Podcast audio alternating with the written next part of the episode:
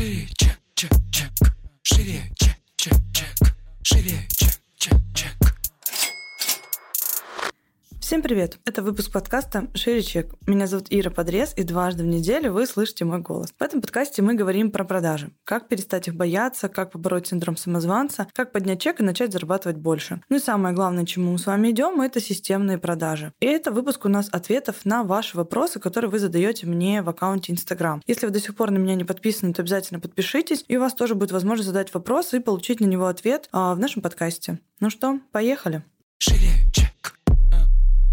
Ира, как грамотно совмещать работу чужие, э, на чужие проекты и развитие своего? Я бы здесь начала с приоритетов. Что для вас более приоритетно? Если вы хотите уже свой проект, а, то ну, надо об этом, соответственно, позаботиться с точки зрения времени.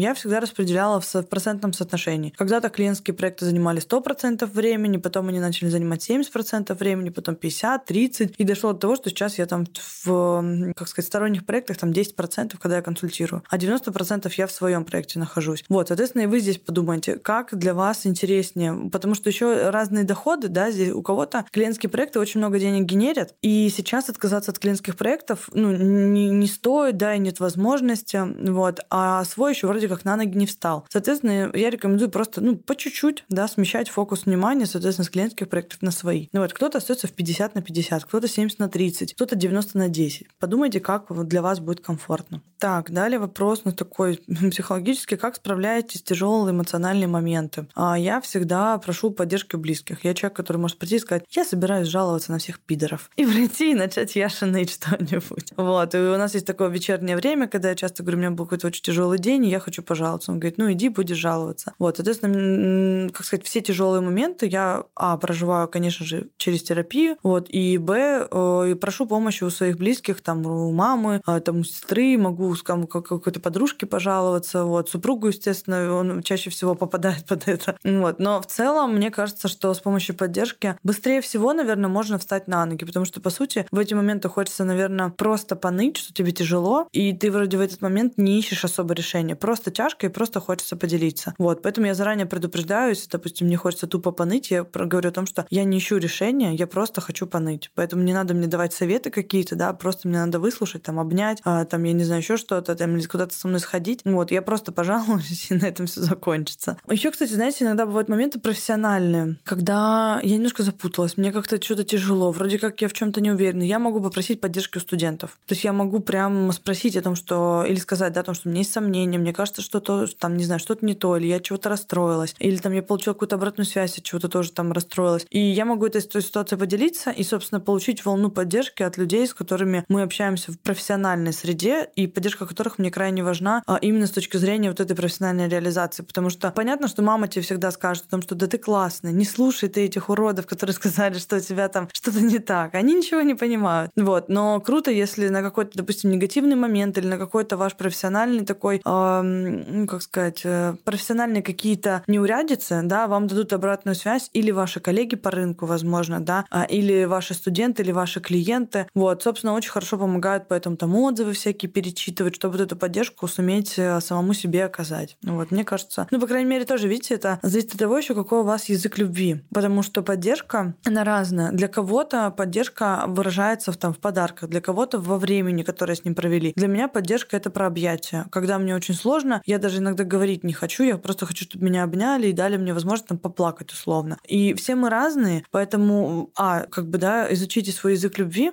потому что так вы сможете другим людям объяснить, как вас можно поддержать. Потому что если, допустим, для меня э, объятия важны, для, а для кого-то важно там время проведения, он наоборот на мои объятия, он ничего человек не скажет. Он скажет, блин, я просто хотел с тобой посидеть и именно пообщаться, да, а ты меня типа обняла условно и ушла. Хотя для меня это вот, ну, ровно обратные вещи. Для меня просто пообщаться не всегда срабатывает, а, а наоборот, мне хочется, чтобы меня молча там, ну, как бы обняли и сказали, да, все вокруг урода. Вот, поэтому э, еще в этом, в этом моменте покрутите, и тогда вы сможете можете и сами себе оказывать эту поддержку, и просить правильно ее у близких людей, у своего окружения, а, и, собственно, понимать, как вам выйти в ситуацию плюса, да, как вот эти моменты сложно эмоционально пережить. О, крутой вопрос. Ира, были ли у вас откаты на пути к созданию системы? Что помогло идти дальше? Иногда меня воспринимают как человека, у которого не было проблем.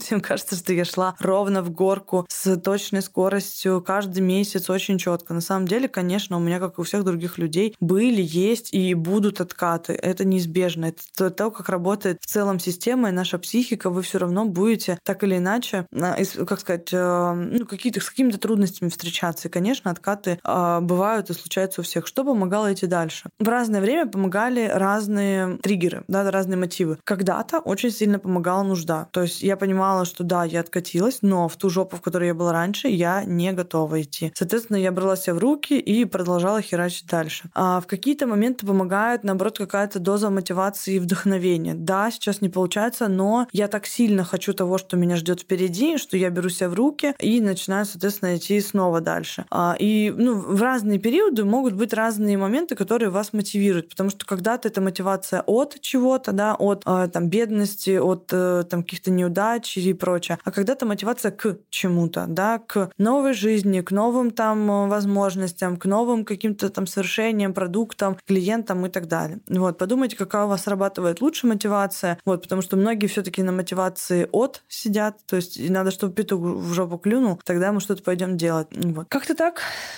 Чек, чек, чек. Шире.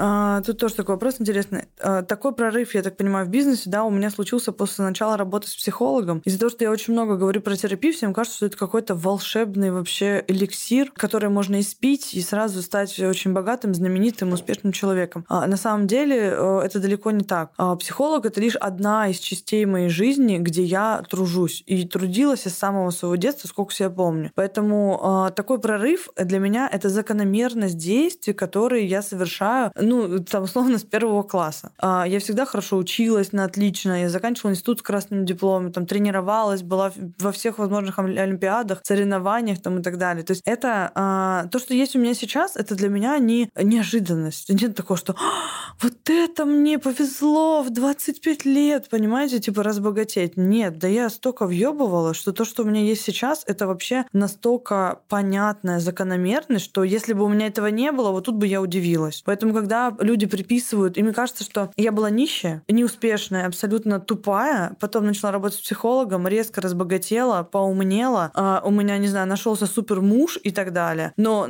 как бы правда-то в другом, да, что все области жизни, которые сейчас находятся в хорошем состоянии, это все путь длиною там, ну, почти в 20 лет. Поэтому а, ну, в этом действительно нет ничего удивительного. И те, кто ищут до сих пор волшебную таблетку, это вечная тема, мне кажется, в моем блоге. Меня каждый раз спрашивают, ну как же, как же это сделать? Да? А может быть терапия? Терапия, наверное, помогла. Да вы сначала заработали на эту терапию. Терапия тоже нормальная, стоит бабла. Чтобы к нормальной терапии прийти и пойти, да, как бы к психологу, стоит 5 тысяч час. Ходите каждую неделю. 20 тысяч в месяц просто на терапию надо научиться отдавать. 240 тысяч в год. Да некоторые столько за год просто зарплату не получают. Поэтому э, к такой терапии надо еще тоже как бы уметь дойти. Поэтому не ищите какого-то э, волшебного действия или волшебной ситуации, а, по которой у меня получилось. У меня получилось просто потому, что я человек, который умеет трудиться и очень много трудиться. Советую вам сделать то же самое, у вас будет точно такой же результат, поверьте мне. Но тут надо набраться терпения.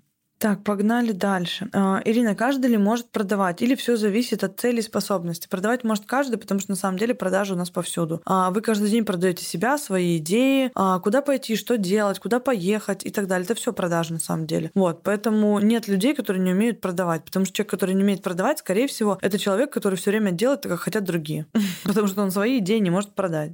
А, что помогает встать с утра с кровати? Я в другом вопросе говорила о том, что а, разные моменты бывают. Когда-то есть необходимость, прям типа у меня есть обязательства, которые я должна выполнить. Например, там консультирую я сегодня там, да, или какой-то продукт выдаю. Хочу, не хочу, надо встать с кровати. Когда-то помогает, наоборот, вдохновение. Когда мне прям хочется, у меня много сил, энергии, мне хочется делиться. Вот. А когда-то, в принципе, желание, которое я хочу реализовать. У меня есть там мечта определенная, да, и я встаю ради нее для того, чтобы ее осуществить. Моменты разные бывают. Я умею вставать э, ну, с разными, скажем так, триггерами. Чек, чек, чек. Шире. А на этом наш выпуск заканчивается. Я надеюсь, что эти советы вам помогли. Ставьте нам звездочки в iTunes, пишите мне обратную связь в директ. Всем пока!